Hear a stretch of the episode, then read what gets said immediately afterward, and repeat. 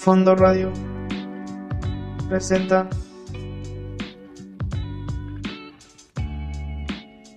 Bienvenidos a su programa favorito legal de la radio, Al Fondo de la Ley, donde hablaremos de temas súper interesantes del fascinante mundo legal. Yo soy David García y les recuerdo que transmitimos a través de Fondo Radio por nuestra plataforma, nuestra página de internet www.fondoradio.epici.com. Epici es con Z e Y. También pueden escucharnos en Spotify, iTunes y seguirnos por Facebook e Instagram pronto en otras plataformas. Comenzamos. Muy buenas noches, hoy programa de frío y demás, tenemos la hipoteca y los difuntos. Vamos a hablar un poquito también del outsourcing y el SAT, ese 6% de retención que ya nos están sumando a todos los contribuyentes y a todos los empresarios, que aunque sea un outsourcing legal, se da. Y por ahí también la cápsula laboral del buen César y, su jornada laboral para que nos explique de las 8 horas, de las 10 horas, las jornadas nocturnas y todo lo referente para ese tema de, eh, horas extras. Y hablaremos un poquito en crítica política y de legalidad, un poquito el, el juicio del el exgobernador de Coahuila, Moreira, y la sentencia, la triste, triste sentencia en contra de Aguayo por el pago de 10 millones de pesos por un daño moral a una figura pública. La justicia mexicana dando luces y destellos de esta gran democracia. Muy buenas noches, eso es a fondo de la ley y qué les parece si comenzamos con una pequeña analogía sobre la pobre, pobre gente de París con Tintán. Muy buenas noches, comenzamos.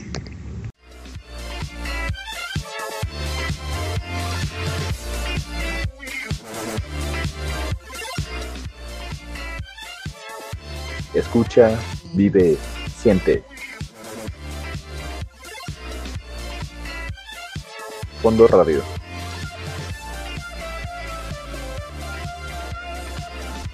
Estamos al aire.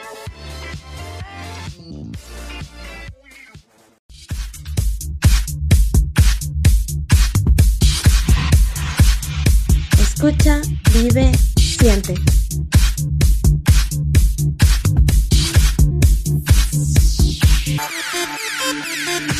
Fondo Radio. Estamos al aire. Buenas noches, buenas noches. Hoy que ha sido un día tan frío, pues, tenemos aquí café calientito, un chocolatito. Vamos a hablar un poquito de los créditos hipotecarios y cómo es que tenemos que hacer cuando fallece el titular del mismo. Por ahí, eh, eh, pues todos tenemos algún familiar, nosotros mismos tenemos algunas hipotecas respecto a nuestras casas, y muchas veces los tenemos compartidos, muchas veces estamos mancomunados con nuestra pareja. Y es muy importante saber cómo actuar a la hora de que, de que sucede el fallecimiento de uno de los titulares, ya que pues muchas veces eh, me ha tocado casos y he visto casos donde los titulares de los, de los créditos hipotecarios, al fallecer, las, los familiares no saben qué procedimiento seguir y vuelven incluso en ocasiones a reestructurar una deuda que ya por teoría no tendría que ser así. La muerte generalmente es un evento eh, inesperado y, y, es importante mantenernos muy bien informados sobre el tipo de situaciones a evitar para, para, para para no caer en problemas, ya que pues estamos en una, en una situación vulnerable. Así de sencillo. ¿Qué es lo primero que tenemos que hacer? Lo primero que tenemos que hacer es revisar el testamento. Cuando el propietario del inmueble fallece y, la deuda del crédito eh, aún no está liquidada, lo primero, lo primero que se debe hacer es saber si existe un testamento. ¿Qué es lo que dice en el testamento? Por obvias razones. Es importante que, que, que heredar es un derecho y no una obligación, por lo cual la persona a la que se le designe como receptora de la propiedad puede decidir si será responsable de la hipoteca o quiere rechazar el inmueble. En caso de que se acepte la herencia y de que no exista un seguro de vida, el heredero será la persona responsable de cubrir la deuda y se convertirá en el propietario del inmueble una vez que se termine de pagar. Pero si rechaza la propiedad, entonces debe consultar si el testador determinó a un segundo heredero. Esto es cuando la, hipoteca no tiene seguro. Casi no existen este tipo de contratos en la banca comercial, pero no significa que el casi sea que no exista. Eh, todos los créditos hipotecarios de las instituciones bancarias cuentan, lo que les decía, con un seguro de muerte del propietario, el cual tiene como objetivo de proteger a la familia en caso de su fallecimiento. La CONDUCEF, que es la Comisión Nacional para la Protección de Defensa de los Usuarios Financieros, dice que a partir del fallecimiento del propietario deudor de una hipoteca, se tienen 180 días para notificar a la institución sobre una defunción del titular de la hipoteca y que se haga válido el seguro. Es decir, eh, eh, tenemos tres meses para hacer válido el seguro. Hay que tener cuidado porque muchas veces no te das cuenta de las, escrituras de la hipoteca hasta tiempo después. Consulten un abogado especialista en, materia de sucesiones. Los familiares del propietario deben de tener en cuenta que el, que el seguro pierde la validez si el retraso en los pagos se da por más de tres meses, generalmente. En la hipoteca mancomunada, cuáles son los elementos que tenemos que tener? Eh, es decir, cuando la, propiedad ha sido adquirida a través de, la unión de dos cónyuges para obtener un préstamo más alto y que cada deudor es, la, es dueño de un porcentaje del inmueble, la Conducet nos dice que se liga a la hipoteca un seguro de, de vida que cubre a ambas personas. Es decir, que en caso de que uno se muera o uno fallezca, el seguro cubrirá la deuda siempre y cuando se haya otorgado el crédito bajo el esquema de cobertura, siempre y cuando se haya otorgado, mucha atención, bajo el esquema de cobertura mancomunada conyugal y no se haya registrado retrasos en los pagos. Es súper importante tener siempre a la mano una copia de las escrituras eh, no se asusten con prestar las escrituras, no se asusten con mostrar sus escrituras. Al final de cuentas las escrituras son públicas y están en, el registro público y podemos tener acceso a ellas. Las escrituras son únicamente un documento que, que valida quién es el titular, pero por su simple transmisión física y material no transmites la propiedad. Tengan a la mano las escrituras y consulten a un abogado cuando suceda un, evento de esta naturaleza, un, evento de, un fallecimiento, contraten a un abogado para que analice su testamento, analice los contratos que dejó abiertos y analice el, el tema de la sucesión. Y sobre todo, para evitar que pierdan su patrimonio por un seguro que pudieron ejecutar y por un patrimonio que el difunto les pudo haber dejado. Esto es al fondo de la ley y muy buenas noches y continuamos en este día frío, frío, frío de Guadalajara. Muy buenas noches. Continuamos.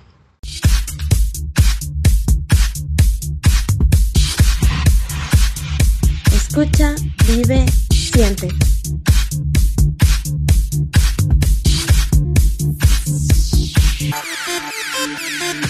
Fondo Radio. Estamos al aire.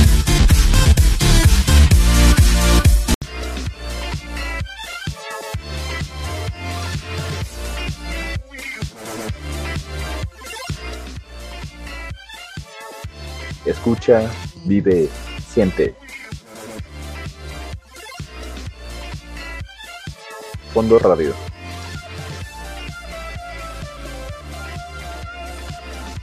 Estamos al aire. Y dentro de las reformas que ha habido para el 2020, las empresas con personal contratado por outsourcing deben retener el IVA de 6%. Ya aclaró el SAT. El SAT publica un criterio sobre su miscelánea fiscal terminando el año o sea, empezando el año, perdón, para aclarar que la retención de IVA de 6% que determine el artículo primero A de la fracción cuarta de la ley del IVA solo aplica cuando la empresa que subcontrata tiene, eh, eh, perdón, cuando la empresa que subcontrata, sí, tiene un beneficio directo. Las empresas, eh, como se determina en, el, en, el, en la miscelánea fiscal, mediante el criterio de la subcontratación, pidió tiempo para que se resolviera a través de los expertos fiscalistas, que los privados, los expertos fiscalistas privados, los contadores, los abogados y los consultores financieros pedían la aclaración de dudas para que el criterio oficial saber cuál es el SAT. ¿Por qué? Porque en, en materia tributaria, los criterios, la ley y la norma te dicen pues, algo muy literal, pero siempre es importante entender qué es lo que el SAT quiso decir, porque al final de cuentas lo que dice la norma es una cosa, lo que quiso decir otra cosa y lo que interpreta el SAT otra cosa. Y la verdadera ley en materia material es realmente lo que diga el SAT. En materia tributaria, quien manda es el que cobra, el recaudador. Y sí, podremos irnos a impugnar, podrán, podremos irnos a ganar juicios, podemos irnos a los tribunales. Sin embargo, al final del camino serán los menos, porque el SAT ya estará cobrando siempre en beneficio y en, y en perjuicio del gobernado y en beneficio del erario. Esto es, el fin común del fin del bien común estará por encima de todo lo demás falta en la, vida real que la aplicación de nuestros impuestos se vea transformada de mejor manera. No significa que al día de hoy no tengamos un gran avance en materia tributaria, pero estamos muy lejos de tener aquello de sacarnos de la cabeza aquella idea de que es mejor no pagar impuestos porque se va a los bolsillos de los políticos. Pero bueno, ese es un análisis político que vamos a tener en otra ocasión. Eh, en materia de, esta retención del 6%, los expertos fiscalistas consideran que la redacción del artículo podría interpretarse, como una obligación que superaba los temas de subcontratación laboral y que obligaba la retención de 6% a todo tipo de servicios que se contraten, como los servicios independientes o freelancers, cuando actualmente ya se les retiene el impuesto. El criterio del SAT dice, y lo vamos a citar, 1. Cuando una persona moral del título segundo o del título tercero de la ley ISR o una persona física con actividad empresarial en su calidad de contratante reciba servicios en los que ponga su personal a disposición, se entiende que habrá retención cuando las funciones de dicho personal sean aprovechados de manera directa por el contratante o por una parte relacionada de éste. Por el contrario, no habrá retención si los servicios prestados corresponden a un servicio en el que el personal del contratista desempeña funciones que son aprovechadas directamente por el propio contratista. Entonces, la ley entiende la subcontratación laboral como aquellos servicios en los que se pone a disposición del contratante o de una parte relacionada de este personal que esté o no bajo su dirección, supervisión, coordinación o dependencia, e independientemente de la denominación que se le dé a la obligación contractual. El artículo primero, fracción cuarta, dice que están obligados a efectuar la retención del impuesto que se les traslade a los contribuyentes que sean personas morales o personas físicas con actividades empresariales, que reciban servicios a través de los cuales se pongan a disposición del contratante o de una parte relacionada de este. Personal que desempeñe sus funciones en las instalaciones del contratante o de una parte relacionada de este o incluso fuera de estas, estén o no bajo la dirección o supervisión, coordinación o dependencia del contratante, independientemente de la denominación que se le dé a la obligación contractual. En este caso, la retención se hará por el 6% del valor de la contraprestación efectivamente pagada. Las empresas de subcontratación ofrecen servicios a otras empresas para contratar personal. Los trabajadores son contratados a través de otra empresa. Sin embargo, ese es, ese es el outsourcing legal y así funciona. ¿Por qué? Porque hay especialidades que es mucho más barato, mucho más rentable tener especialistas subcontratados a tener especialistas dentro de una organización que únicamente hacen funciones estratégicas. No vamos a tener a un... Eh, eh, físico nuclear si nuestro tema no es ser físicos nucleares, sino que únicamente requerimos un servicio de físico nuclear al año, por ejemplo, y pero que requiere un periodo de tres meses esporádicos. Entonces, no es conveniente y no es redituable para ninguna empresa tener un físico nuclear dentro de su organización porque se consideraría ilegal, entre comillas, el outsourcing. Esa es la necesidad de la subcontratación. Sin embargo, el tipo de outsourcing ilegal en el cual se incumplen obligaciones laborales o seguridad social que afecte a los trabajadores y merma los ingresos públicos. La defraudación al seguro social, señores, como muchas empresas en este país, es la causa de que ahora los prestadores de servicios que requieren subcontratación legal tengamos que sufrir las consecuencias de una persecución fiscal por la gran, gran corrupción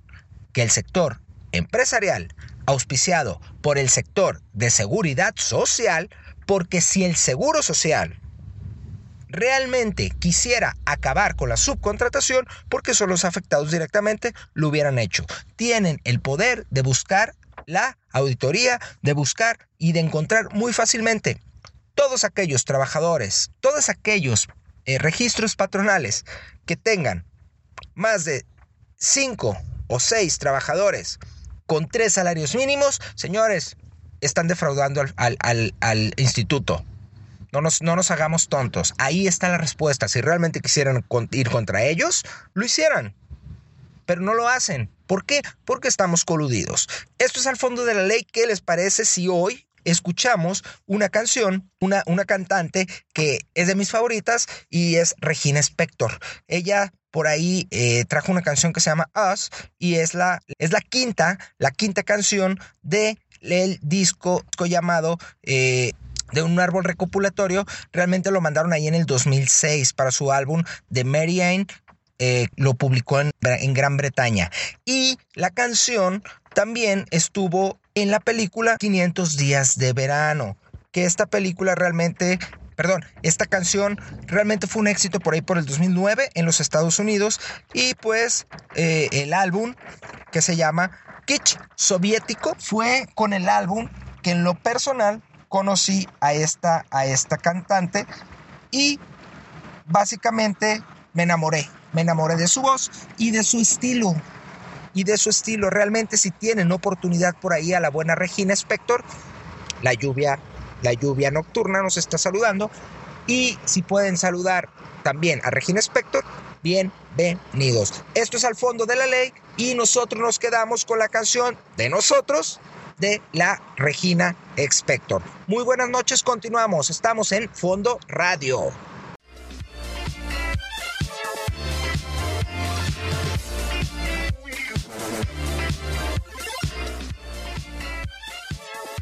Escucha vive, siente. Fondo Radio.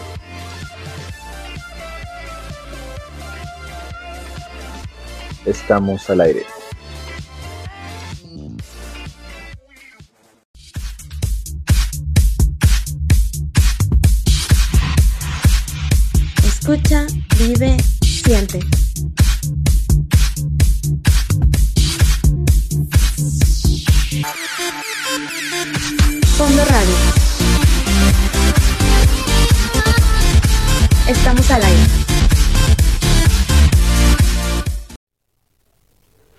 Muchas gracias David, buen día a ti y a todos los integrantes de la comunidad de Spotify. Bienvenidos a la cápsula laboral en su programa Al fondo de la ley, el día de hoy sobre el tema de la jornada laboral. En Latinoamérica está instalada la idea de que el tiempo de descanso es igual a tiempo sin producción o tiempo perdido. La salud, el ocio y el descanso son generalmente mal vistos por los empleadores, empresarios y a medida que pasa el tiempo, incluso por los propios trabajadores. Por eso cada vez que algún país lanza la idea de legislar para reducir la jornada laboral, aparecen miles de detractores, junto con fantasmas y pánicos sobre los efectos en la economía. Como contraparte a la realidad latina se encuentra la jornada laboral europea, donde se cumple en general con jornadas de 25 a 40 horas semanales, en contraposición a los de 48 horas máximos permitidos aquí en México. En Europa se destacan Dinamarca, Noruega, Holanda y Alemania. Este último país cumple con norma con 38.5 horas a la semana, las que pueden variar según acuerdos laborales sindicales con las empresas. Una situación hacia la que suelen mirar los políticos latinoamericanos cuando se debate sobre la reducción laboral. Europa es el ejemplo al que muchos recurren cuando hablan de trabajar menos y producir más. Algo que según estudios de la OIT, Organización Internacional del Trabajo, se cumple, ya que los países con ingresos más bajos tienden a trabajar más horas en comparación con los países ricos. Lo que se explicaría por, una serie de factores como el porcentaje de trabajadores independientes, la existencia de trabajos mal remunerados, la inseguridad laboral, eso sin contar los aspectos culturales de cada país. La semana de cuatro días sin aumentar las horas ni bajar el salario o la reducción de jornada diaria pueden parecer un camino difícil de transitar para un empresario. Las empresas que principalmente están apostando por estas fórmulas son sobre todo tecnológicas a las que les interesa atraer y retener el talento. En cierto tipo de empresas sí que se ofrece más tiempo de vida para atraer talento, lo que ha obligado a repensar las fórmulas tradicionales de organización. Pero el problema es que está muy acotado a algunos sectores. No es una cuestión transversal que se pueda aplicar a todos de forma generalizada. México es uno de los que encabeza la lista, con 2.225 horas de trabajo al año, según el informe entregado por la OCDE al respecto en 2017, mientras que otros países como Colombia y Costa Rica no se quedan atrás en esta competencia por ver quién trabaja más. En el caso de Colombia se cumplen 2.496 horas laborales al año, que en detalle se traducen en 48 horas semanales según la OIT, situándolo incluso sobre arriba de México. Por esa razón, en esta ocasión, analicemos algunos aspectos legales y cuestionamientos sobre el tema de la jornada de trabajo. En México, el artículo 123 de nuestra Carta Magna, en su apartado A, fracciones primera y segunda, establecen que la duración de la jornada máxima será de 8 horas y la jornada máxima de trabajo nocturno será de 7 horas. Asimismo, quedan prohibidas las, las labores insalubres o peligrosas, el trabajo nocturno industrial y todo otro trabajo después de las 10 de la noche de los menores de 16 años. Por su, por su parte, el artículo quinto de la Ley Federal del Trabajo señala que disposiciones de esta ley son de orden público, por lo que no producirá efecto legal ni impedirá el goce y el ejercicio de los derechos, sea escrita o verbal la estipulación que establezca una jornada mayor que la permitida por, por esta ley y una jornada inhumana por notoriamente excesiva, dado la índole del trabajo a juicio de la Junta de Conciliación Arbitraje. La jornada laboral en sí misma está prevista en los artículos 58 a 68 de la Ley Federal del Trabajo, que entre otros temas podemos obtener los siguientes cuestionamientos, mismos que han sido analizados por el Poder Judicial de la Federación y la Suprema Corte de Justicia de la Nación. Veamos algunos. ¿Qué debemos entender por la jornada de trabajo? La jornada de trabajo es el tiempo durante el cual el trabajador está a disposición del patrón para prestar su trabajo.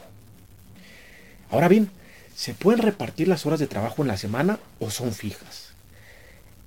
Aquí la ley señala que el trabajador y el patrón fijarán la duración de la jornada de trabajo sin que pueda excedir los máximos legales y podrán repartir las horas de trabajo a fin de permitir que los trabajadores tengan el reposo del sábado en la tarde o cualquier modalidad equivalente. ¿Qué tipos de jornadas de trabajo existen y en qué consisten? Existen las jornadas diurna, que es la comprendida entre las 6 y las 20 horas.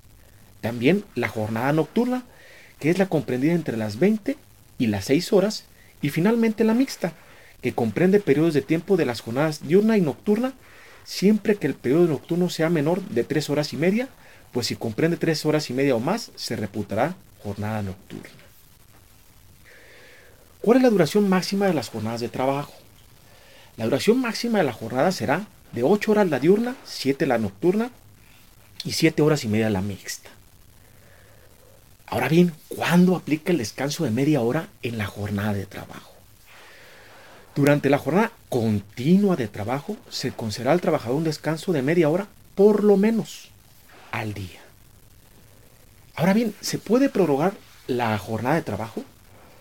En los casos de siniestro o riesgo inminente en que peligre la vida del trabajador, de sus compañeros o del patrón, o la existencia misma de la empresa, la jornada de trabajo podrá prolongarse por el tiempo estrictamente indispensable para evitar esos males y también prolongarse la jornada de trabajo por circunstancias extraordinarias sin exceder nunca de tres horas diarias ni de tres veces en una semana. Ahora bien, ¿en cuánto se pagan las horas extras? Las horas de trabajo extraordinario se pagarán con un 100% más del salario que corresponda a las horas de la jornada. Y la prolongación del tiempo extraordinario que exceda de 9 horas a la semana obliga al patrón a pagar al trabajador el tiempo excedente con un 200% más del salario que corresponda a las horas de la jornada. En los casos de los trabajadores de confianza de alto nivel, que ocupan el cargo de director, administrador o gerente, a quien corresponde demostrar que se desempeñó en una jornada extraordinaria de labores, es decir, al trabajador en sí mismo o al patrón.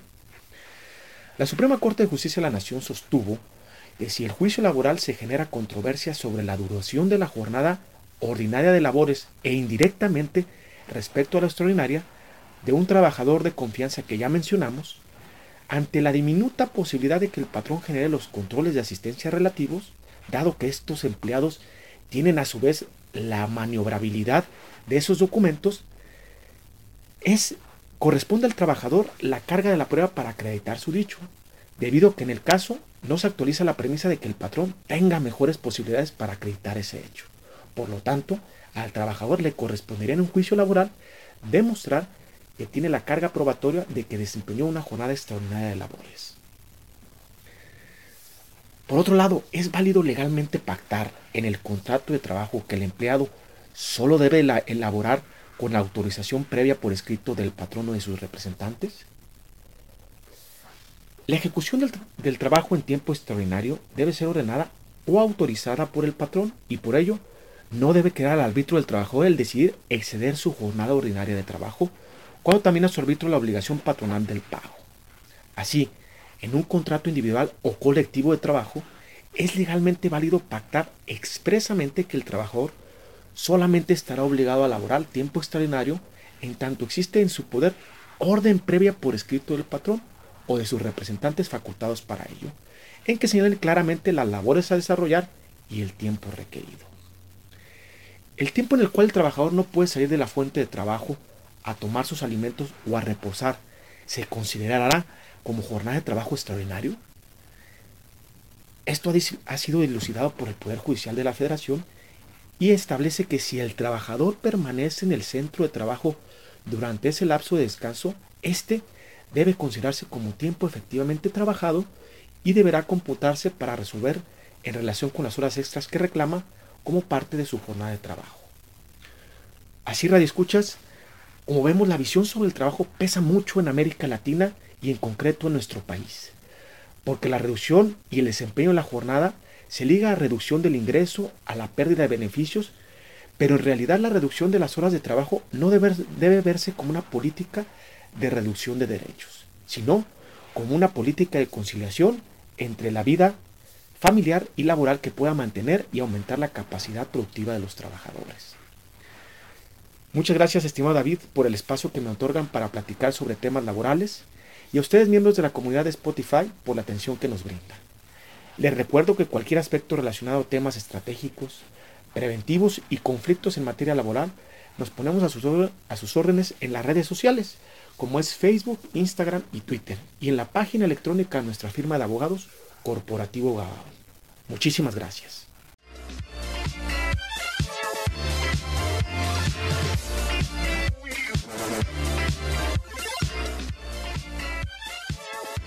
Escucha, vive,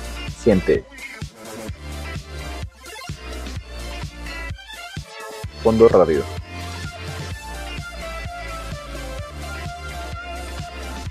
Estamos al aire.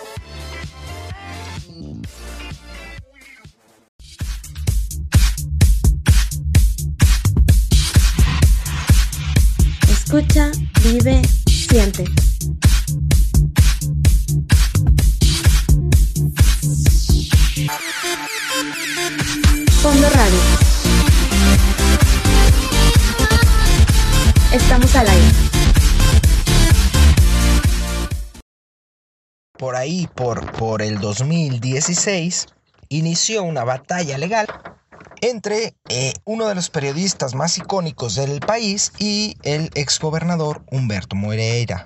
Por ahí Aguayo señalaba también que dentro de todo su proceso veía una red de complicidad para que Moreira obtuviera los fallos a, a su favor. En la capital del país, por ahí un juez autoriza embargar las propiedades del académico e indemnizar a razón, perdón, a razón de una indemnización por 10 millones que le causó Humberto Moreira, por daño moral, a razón de que lo señaló como un político corrupto y que se prestaba a malas prácticas políticas. Hay que entender que esta postura tiene dos situaciones importantes.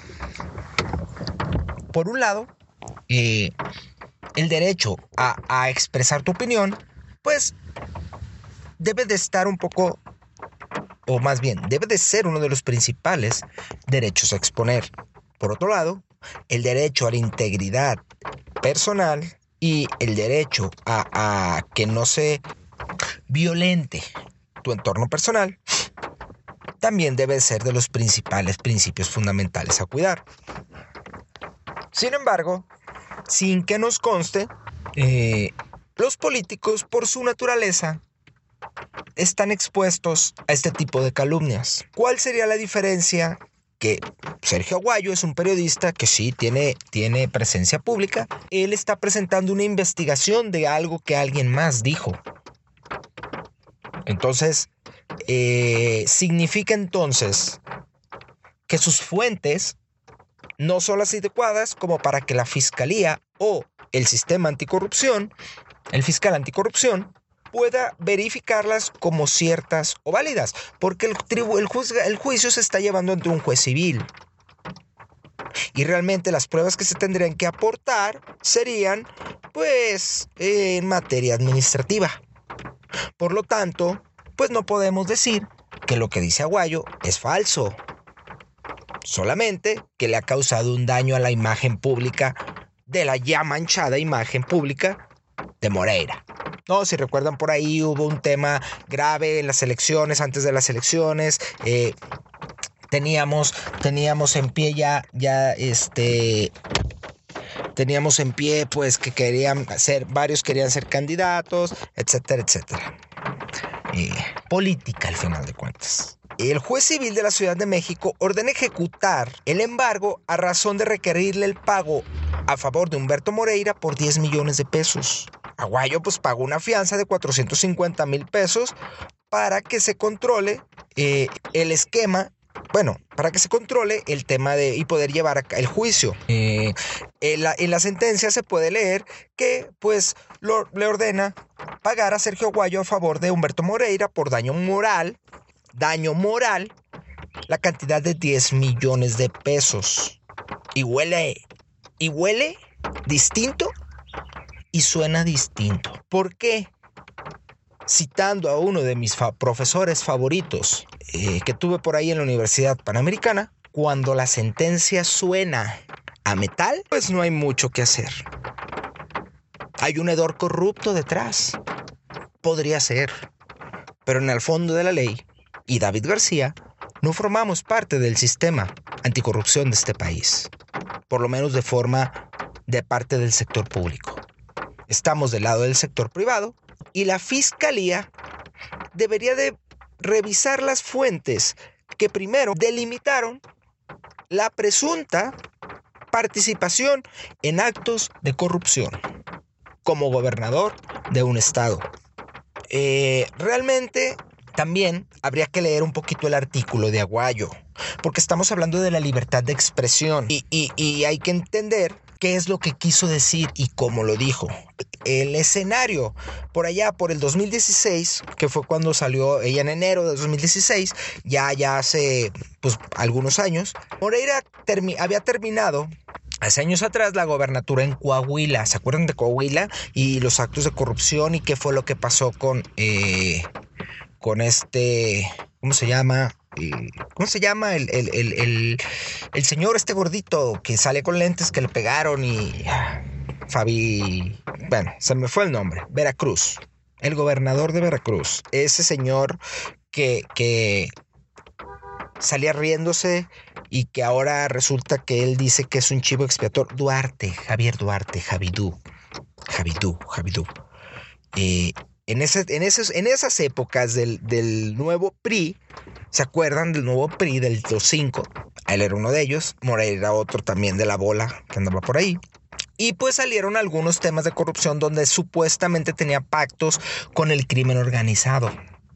Coahuila también ha sido uno de los estados eh, castigados por el crimen organizado. Entonces se habla también de que hubo un pacto eh, eh, de por ahí para tranquilizar la zona. Y el artículo decía, es un político que desprende, hedor es un hedor corrupto, que en el mejor de los escenarios fue omiso ante terribles violaciones a los derechos humanos cometidas en Coahuila y que finalmente es un abanderado de la renombrada impunidad mexicana. Ese párrafo fue el que se determinó como fundamental para la, para la categorización de daño moral. Entonces, primero, la frase es un político que desprende un hedor corrupto. Simplemente hacemos, se hace referencia a que pareciera que es corrupto. Pero luego dice que en el mejor de los escenarios fue omiso ante terribles violaciones a los derechos humanos cometidas en Coahuila, lo cual asegura que tiene un nivel de... Eh, eh, sí, entonces ahí está afirmando, pero también no podemos negar que es verdad. Si bien Moreira no fue culpable o no es culpable porque él no participó como gobernador del estado. Realmente dejaron su gobierno, su administración, haya sido él o haya sido su secretario o su o su o, el- o el- o- o un cargo de secretaría.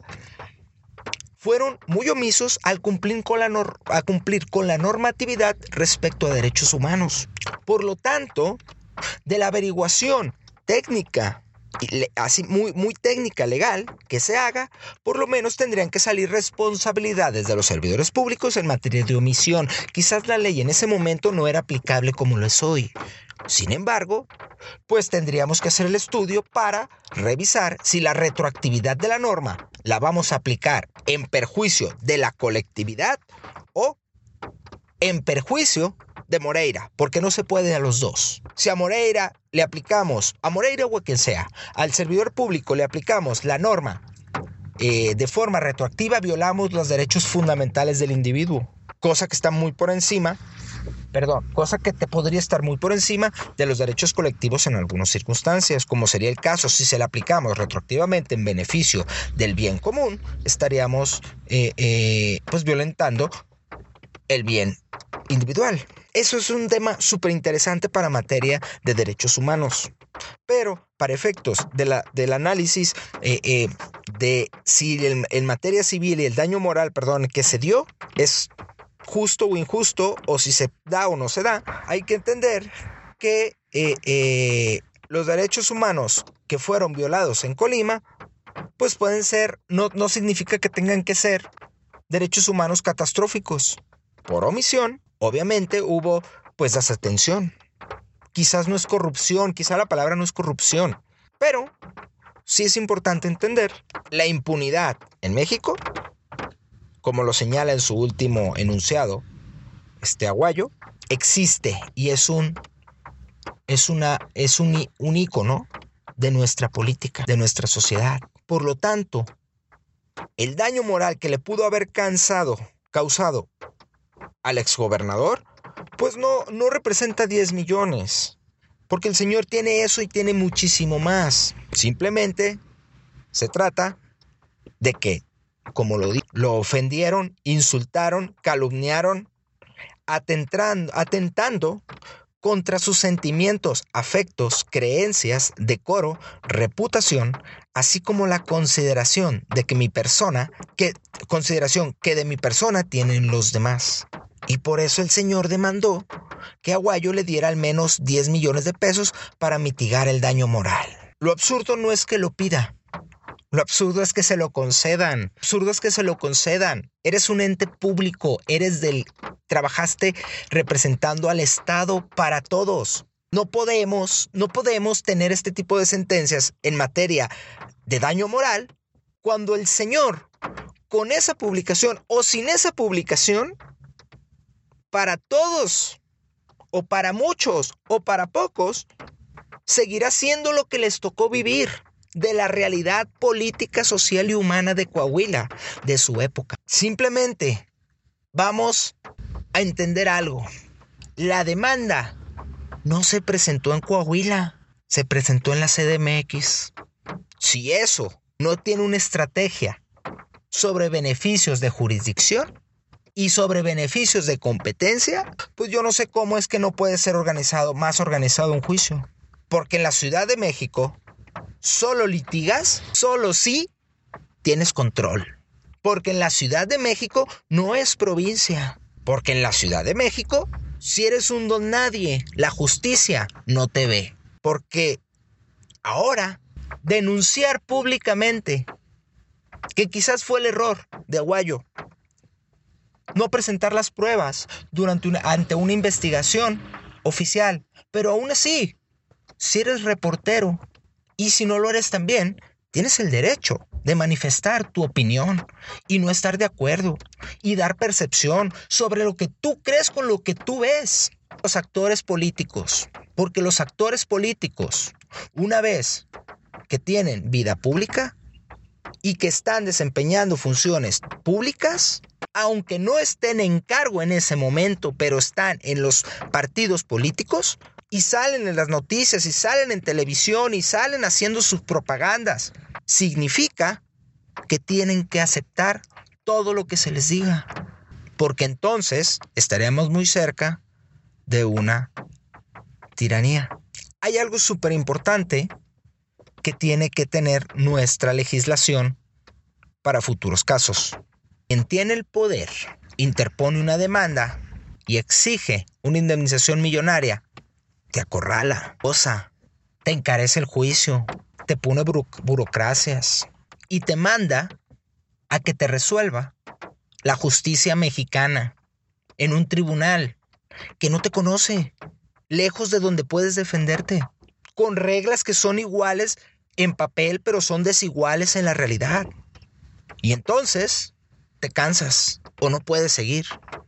Y entonces pierdes todo, solamente por dar tu punto, tu punto de vista. Analicen muy bien el tema de la libertad de expresión. Como en los últimos meses, en los últimos años, eh, eh, eh, se ha visto una creciente, pero también tanto de libertades y de opiniones, como también de censuras disfrazadas de libertad, censuras disfrazadas de justicia. Quizás es el siguiente cambio evolutivo, esa disyuntiva donde antes la censura era a través de una llamada telefónica de presidencia de la República y les decía, eh, guarden silencio. Como ahora quizás la, presidencia de la República no tiene tanto interés más que en, en censurar su investidura, pues quizás pueda ser por ese lado. O puede ser que simplemente no se quiera meter con temas del Poder Judicial. O puede ser que realmente pues no le importe. Pueden ser mil razones. Y la verdad no depende de la presidencia de la República. Entonces, quizás es el nuevo cambio. Vamos dándonos una oportunidad, pero no permitamos que nos censuren nuestro derecho a pensar y exponer lo que nosotros consideramos que está pasando en esta novela de orden político, social, económico, humano y un poco de desamor, que se llama México. Los dejamos con una canción representativa de nuestra democracia y de nuestra república. Cricri eh, por ahí nos deja la canción de El ratón vaquero y estamos al fondo del... Fondo Radio presentó